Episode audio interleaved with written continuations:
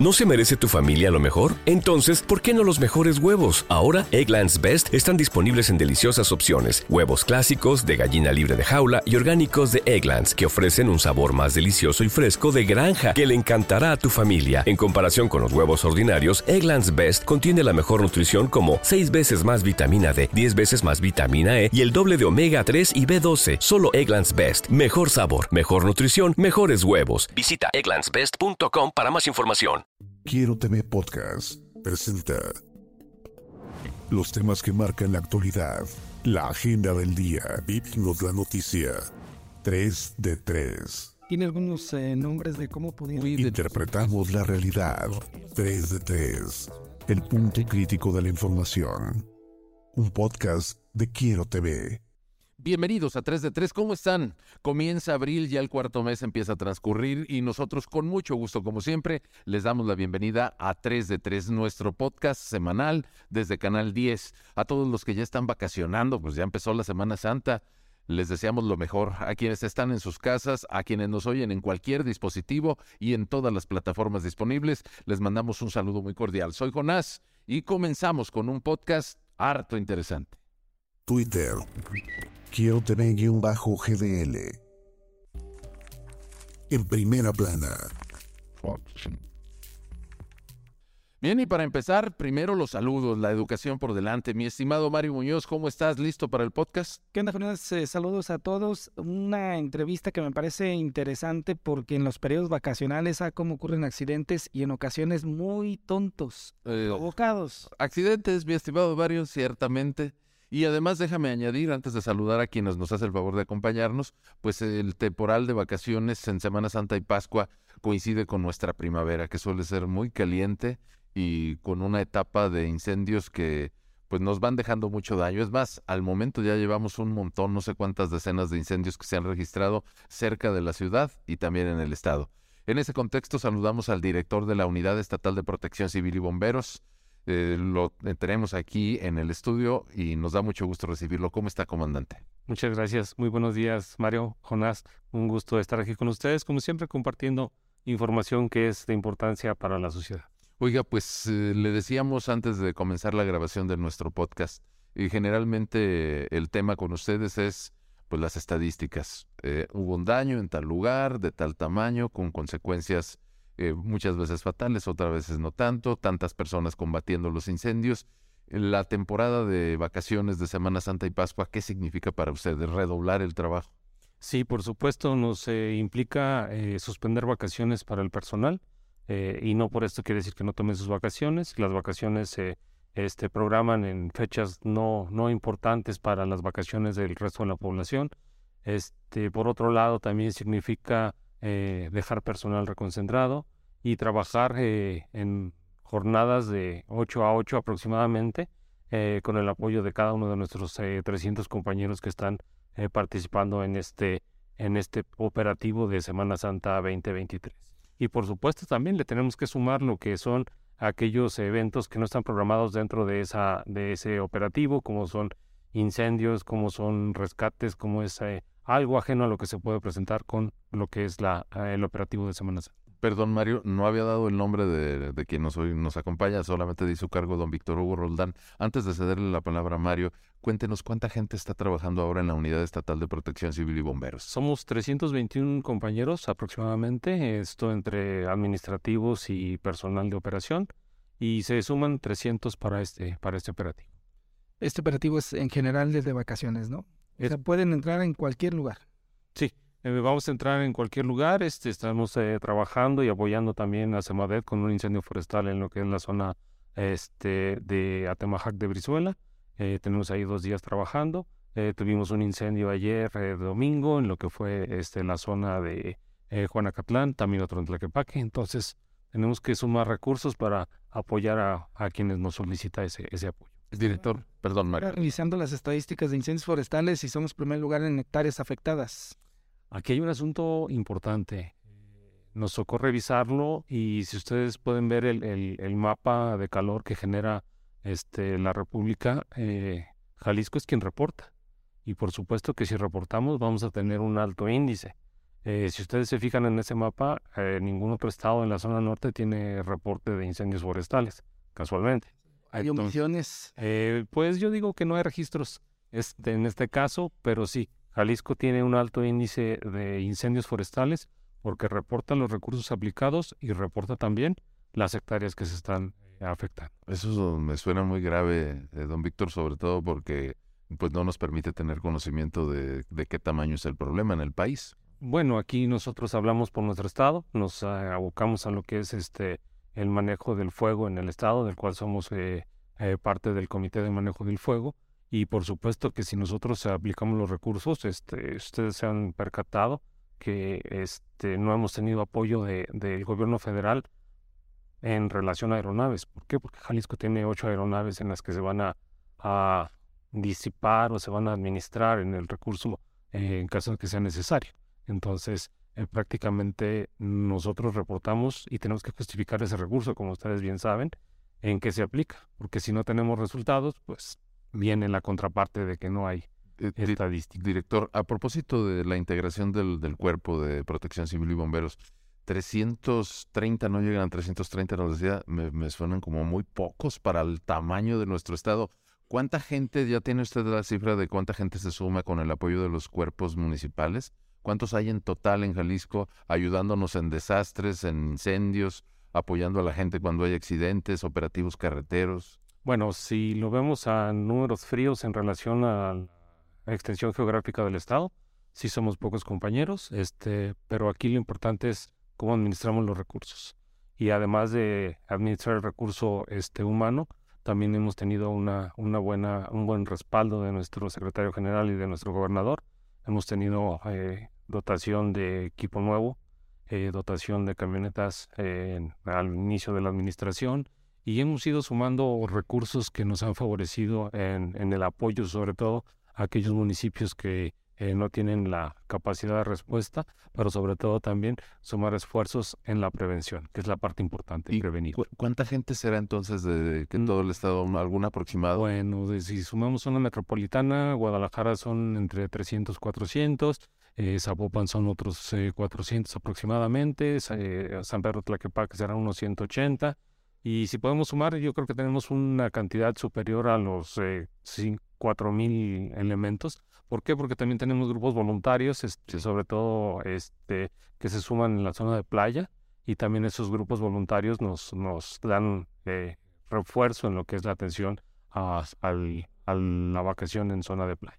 Hemos visto reformas en el Congreso para endurecer las penas a los que provocan incendios, pero pues nomás no vemos que reduzcan, al contrario. Y luego este año que es un año seco, que se lanzó la advertencia, ¿usted a qué atribuye? ¿Si hay negocios detrás de estos incendios o es puro este mito o cuento?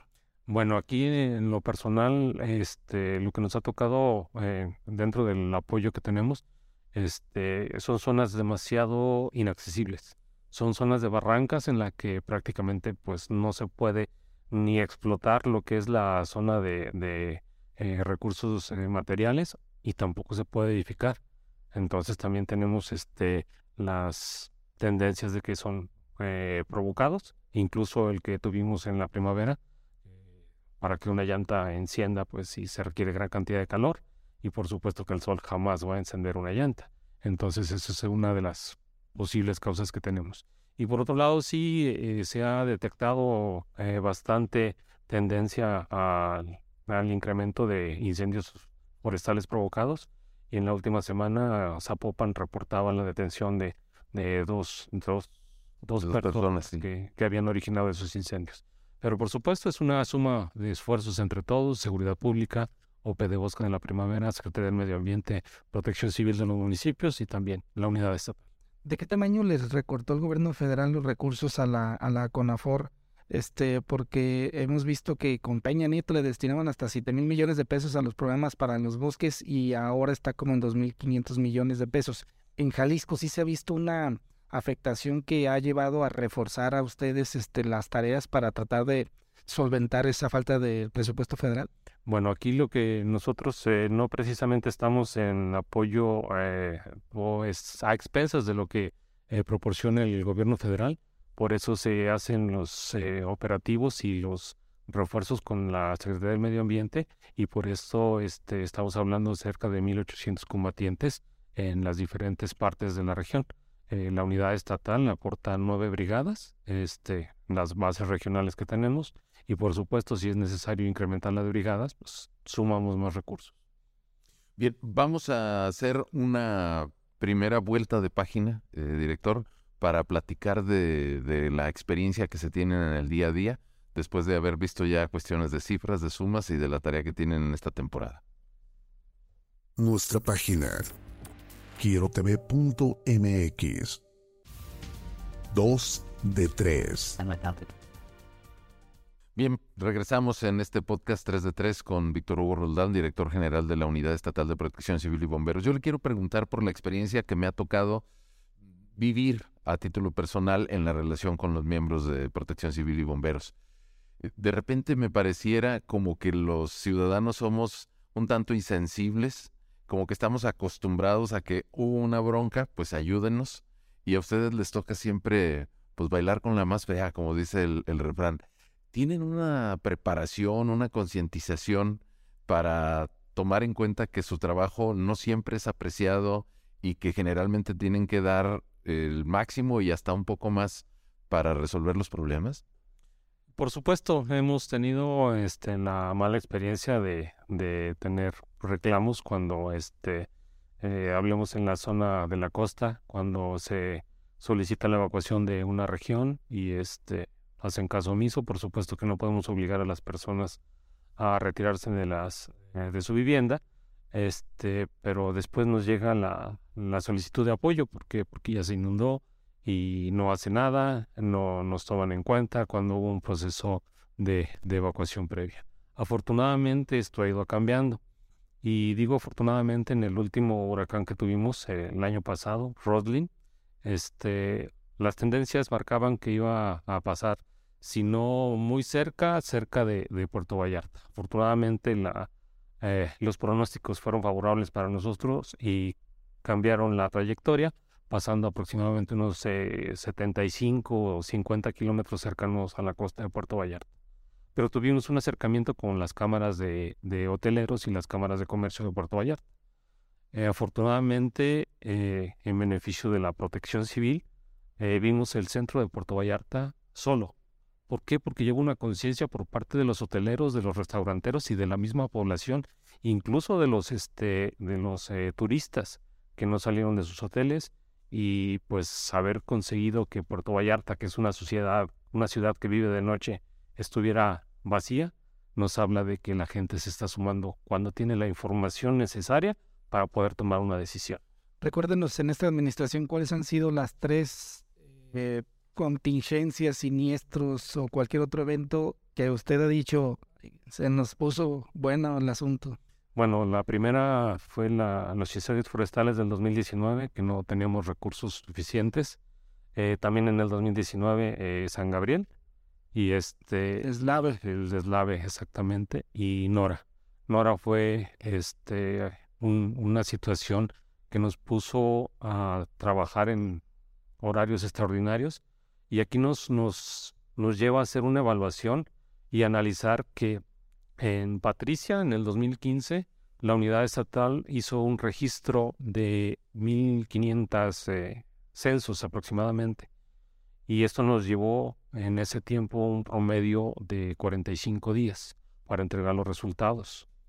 Ahorita, con el apoyo de, la administración que tenemos, eh, hicimos un promedio de 3.800 registros y entregamos los resultados en 7 días. ¿Por qué? Porque estamos apostando a lo que es las nuevas tecnologías. A través de nuestro personal, nuestros ingenieros eh, crearon una aplicación de toma de datos, de evaluación de daños, y nos lleva a hacer una evaluación en tiempo real. Y si no tenemos internet en ese momento, en cuanto el dispositivo eh, toma eh, ya sea datos móviles o datos fijos, alimenta en forma inmediata lo que es la base de datos y eso nos llevó a generar promedio de tres veces más en un menor tiempo posible.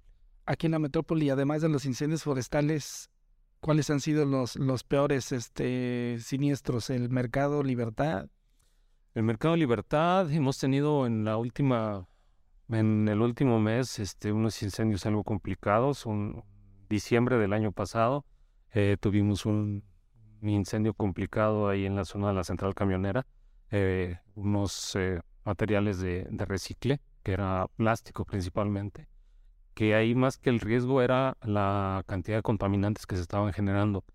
Eh, no fue un lapso de tiempo muy grande, pero sí por las condiciones del material nos hizo trabajar en condiciones este contrarreloj, porque mientras más tarda en apagarse, más contaminantes tenemos y más riesgo en la población, eh, clima frío, eh, inversión térmica, y esa es la parte que ya también tenemos que, entender, que no solo es apagar el incendio, sino buscar que no haya tanto perjuicio a lo que es este la, la población.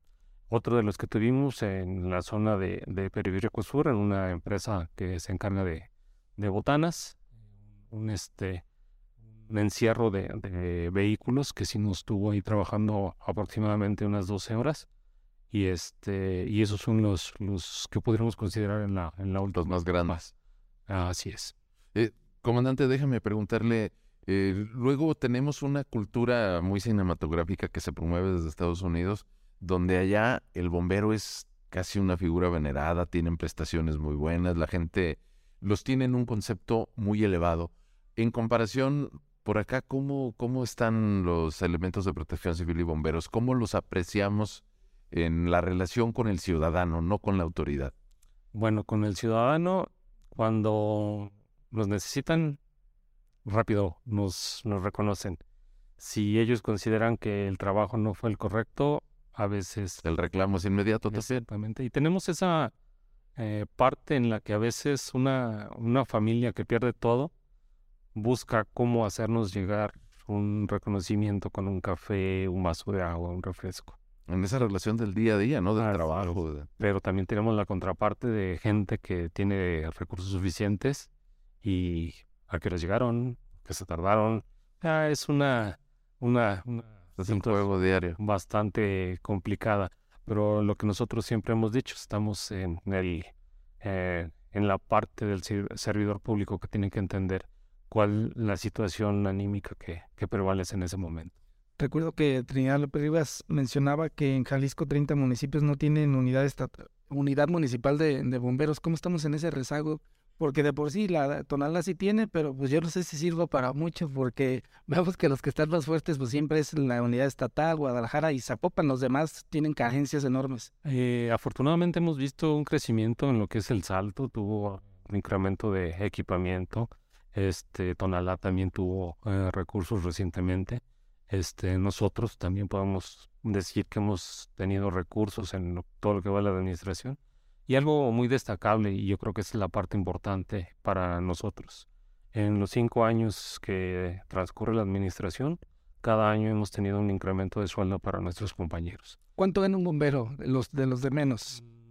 Promedio entre 18 mil pesos 15 mensuales, perdón. Libre, libres.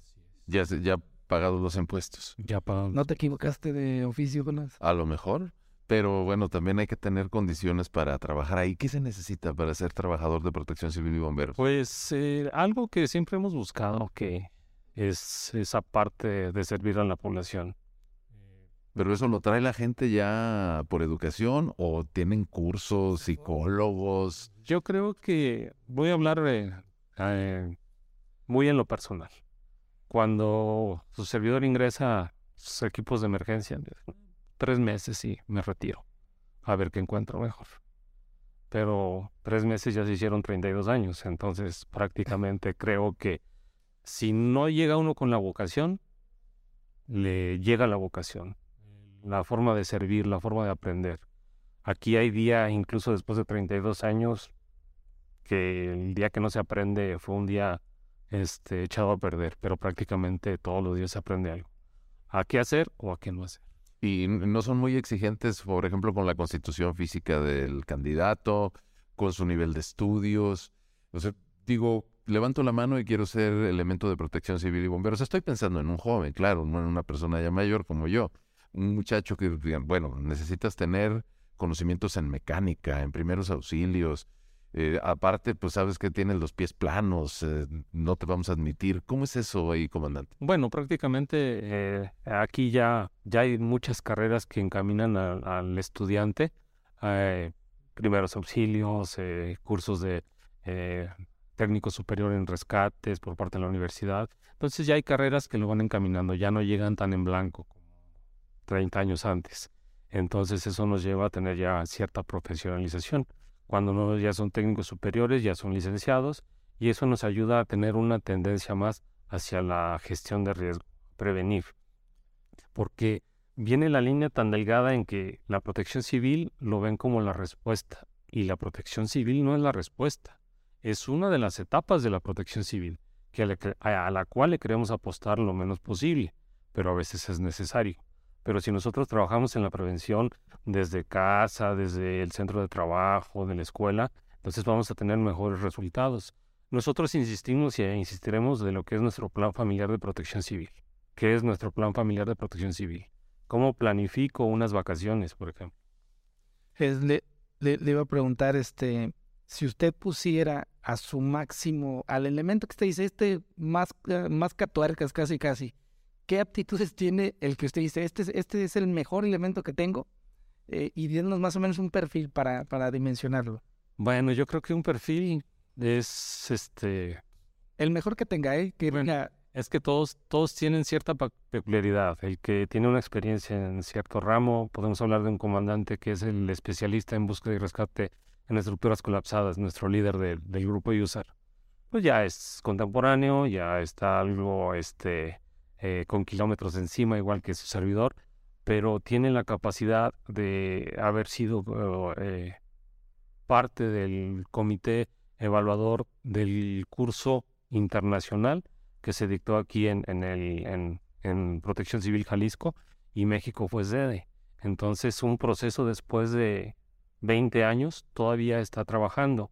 Tenemos compañeros que son eh, nadadores por excelencia, rescatistas, podemos hablar de gente de, de, de Cihuatlán, de Puerto Vallarta, que, este, que en uno de los primeros huracanes hicieron un rescate impresionante. Este compañero Moret, bastante eh, coordinación con el comandante Aarón, hicieron un rescate de unas personas que estuvieron cerca de perder la vida y afortunadamente tuvieron la, la, la oportunidad de, de, de ser eh, destacados en esa situación y fueron reconocidos por nuestro secretario general. Entonces, es una variedad. E, es difícil tener un, solo perfil, sí, lo que me quiere decir. También tenemos rescatistas de montaña, Nevado de Colima, que hemos tenido también operaciones importantes, que ha sido eh, también parte del rescate con helicóptero y parte del rescate pie-tierra. Entonces, aquí hay que tener la condición en base al, al fenómeno perturbador. Si tenemos playa, tenemos que ser nadadores, si tenemos este montaña, tenemos que ser bastante buenos para caminar. Si tenemos en la ciudad, tenemos que ser parte bomberos urbanos, parte bomberos este, forestales. Es una variedad. Esa es la peculiaridad que tiene Protección Civil del Estado. No solamente se abocan a un solo fenómeno perturbador, como pudiera ser una unidad municipal que tiene incendios urbanos, que tiene incendios forestales o que tiene deslaves. Nosotros vemos toda la, la variedad que tiene el Estado y el Estado tiene los cinco fenómenos perturbadores presentes. Bien, vamos a la última parte a 3 de 3. La de 3. La de 3. Bueno, yo tengo una curiosidad, dispénsame que aproveche la ocasión, comandante. Y hace unos minutos le, le, mencionaba cierta cultura de imagen que se ha generado particularmente en Estados Unidos. Ellos han promovido mundialmente una imagen muy exaltada digo, yo no sé, supongo que los méritos tendrán los cuerpos de bomberos, sobre todo en las grandes urbes y pues el acceso a tecnología y a un equipamiento muy superior. Si pudiéramos comparar, sobre todo con el afán de que quienes están escuchando el podcast valoren la imagen de, del, servidor de la Unidad de Protección Civil y Bomberos, ¿qué tan bien estamos en atención de los desastres de las ciudades y de las zonas rurales? ¿Qué tanto podemos resolverlas? Se lo pregunto porque cuando hay grandes incendios en California, pues van bomberos de aquí, de, nuestro país, a ayudarles. Pues yo van a decir que me voy a aventar. No, no, no, pues de eso se trata. flores personales, pero pues podemos ver eh, San Gabriel, lo resolvimos en una semana. ¿Por qué? Porque no solamente trabaja la unidad estatal, lo importante es trabajar el sistema estatal de protección civil. Lo que no tenga yo, lo tiene el área de la Secretaría de Desarrollo Rural. Lo que no tenga desarrollo rural, lo tiene DIF Jalisco. Lo que no tenga DIF Jalisco, lo tiene este eh. Y así cada una de las áreas, por supuesto, con el respaldo de, de, de los... Eso quiere decir, comandante, que hay gente que sabe utilizar las herramientas, que hay personas capacitadas. Pues, si se necesita resolver un problema eh, X, tenemos esto y esto y esto y lo vamos a resolver con este método. Exacto. Sí podemos hacerlo. Podemos hacerlo. Pero si hablamos de la figura en sí, del elemento del servicio, pues los resultados nos, nos pueden decir, hemos sido este, agradecidos por parte de las personas que han tenido alguna necesidad. Hablemos de los últimos deslaves que tuvimos en, en Cihuatlán después de, del huracán Nora, este, que tuvimos al los dos metros de arena que estuvimos trabajando cerca de 15, eh, 22 días y después continuamos trabajando. Y afortunadamente, mientras no tengamos la pérdida de una vida, yo considero en lo personal que los trabajos han sido suficientes y con la condición de que las vidas no se han perdido. Nora fue un parteaguas también y ese es un ejemplo que podemos retomar con lo de Rodlin. Nora hicimos el mismo procedimiento, solicitamos evacuación, solicitamos todo y lamentablemente hubo personas que no atendieron el permanecer en su casa. Tuvimos la pérdida de dos vidas y pudieron haberse evitado esas dos vidas perdidas. Y el ejemplo tenemos con la segunda etapa de, de, de Roslin, donde no tuvimos ninguna pérdida de vida y tuvimos un proceso de evacuación de las zonas urbanas totalmente tangible. ¿Están preparados para el crecimiento vertical que estamos viendo? Bueno, este, la mayoría de, o dicen que la mayoría de los edificios están vacíos, pero si estamos preparados para un incendio, por ejemplo, en la torre de 40 pisos. Mire, eh, en el 2010, este, su servidor eh, colaboraba dentro de la unidad municipal de Guadalajara. Este, de ahí empezábamos a, a tener la tendencia de los, de los este, hoteles llenos teníamos que tener un proyecto de atención a los incendios en estructuras elevadas. Surge un primer curso de atención en ese, en ese, en ese rubro. Este, en marzo del 2010 se dicta el primer curso. Por supuesto que no hay nada, nada que tengamos que enseñar, sino tomar las técnicas que nos convienen y las técnicas que podemos aplicar. adelante, adelante. Ese curso todavía está vigente nos falta afinar algunos detalles de trabajo en conjunto, incluso estamos este, eh, en pláticas de, de a ver qué se puede hacer, pero tenemos la condición, tenemos las capacidades, sabemos cuáles son nuestras limitantes y por supuesto que aquí el factor humano es el, el, el, preponderante. ¿Por qué? Nuestra escalera más alta va a llegar al piso 10, al piso 8, dependiendo de la distancia que tengamos y lo demás tiene que ser en forma manual tenemos que subir los 40 pisos, los 20 pisos, que ya lo hemos hecho. Incluso en esa etapa que nos tocó trabajar, eh, hicimos el recorrido, en el edificio que se ubica en Lázaro Cárdenas y López Mateos. Este, y el promedio fue de 20 minutos, con equipo de aire, con botellas de, de repuesto, mangueras adicionales. Esa es la parte que tenemos que entender, que por más tecnología que tengamos, tarde o temprano el factor humano es el preponderante en atender una emergencia. Eh, comandante, antes de que el tiempo se nos agote porque los minutos van corriendo rapidísimo, ¿tenemos en Protección Civil y Bomberos de Jalisco cuerpos de élite? Así como luego vemos que, que tenemos así como un, SWAT de rescate, o ya nos decía usted que hay diferentes especialidades, pero hay así como elementos que son de la máxima categoría. Tenemos nuestro grupo de búsqueda y rescate en estructuras colapsadas, nuestro grupo USAR, está reconocido a nivel internacional. Acabamos de tener una recertificación los meses pasados, en febrero, y prácticamente este, somos el, modelo a seguir en la República Mexicana. Los 300 elementos de la unidad estatal están dentro. Ah, todos. Y me permito este, también, si me permite la palabra, por favor, que este, su servidor fue uno de los iniciadores. En junio del 2020 eh, fue cuando inició este curso y tenemos 20 años de trabajo que afortunadamente nos toca darle seguimiento ahora en la unidad estatal. Y por supuesto que ese grupo élite ha trabajado en Haití, ha trabajado en Tabasco, también en las inundaciones de en 2000. ¿Fueron a los sismos que de estos... ¿De Turquía? ¿De Turquía? No, nosotros quedamos en espera. ¿Por qué? Porque primeramente la ayuda es federal. Y también a propósito de sismos, en el sismo del año pasado también hicimos una evaluación de daños que afortunadamente eh, Zapotiltic fue uno de los eh, municipios más afectados, pero podemos tener el registro de que el mapa de aceleraciones no afectó tanto al estado. Entonces, tenemos tecnología, tenemos este, personal especializado y tenemos también este, el interés de seguir innovando. Le quiero preguntar porque hemos estado concentrándonos en lo que es la Unidad Estatal de Protección Civil, pero en sus comentarios, comandante, ha dicho que luego a veces las personas como que no queremos hacer mucho caso. ¿Cuál sería el ideal de comportamiento de los ciudadanos? ¿Cómo deberíamos corresponder al esfuerzo cuando dice de medidas de prevención? ¿Qué nos hace falta? El entender que si estamos cerrando una calle es por una necesidad. Hablemos de las inundaciones. Ha habido compañeros atropellados, ha habido compañeros golpeados, este, eh, huracanes. Si decimos que hay que evacuar, es porque hay que evacuar. En incendios, este, si sugerimos comprar un detector de humo, un detector de humo nos puede salvar una vida. Entonces, si nos apoyamos con los medios de comunicación como ustedes y escuchan lo que estamos solicitando, prácticamente podemos todos trabajar. Y si eso aún así lo sentamos en nuestro plan familiar de protección civil, podemos hacer muchas más cosas. En escala del 1 al 10, ¿qué tan colaboradores somos los ciudadanos aquí en Jalisco? Bueno, está complicado. ¿Por qué? Porque andamos menos de 5. Tenemos memoria selectiva. Incluso nuestro, nuestro examen, nuestra teoría y nuestro examen se ha presentado en dos ocasiones. Los sismos del 2017 y los sismos del, del año pasado. Eh, hacemos el simulacro, lo hacemos medianamente bien, pero viene la prueba y en la prueba todos trabajan. Esa es la parte importante.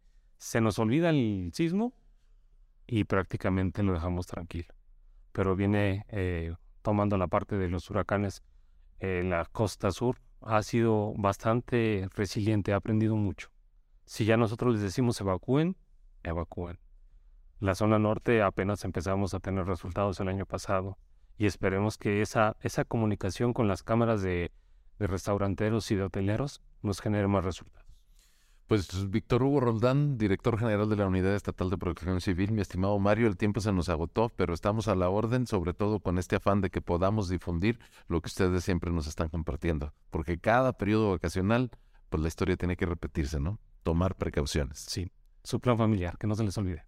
Muchas gracias. Hasta la próxima. Gracias. Twitter.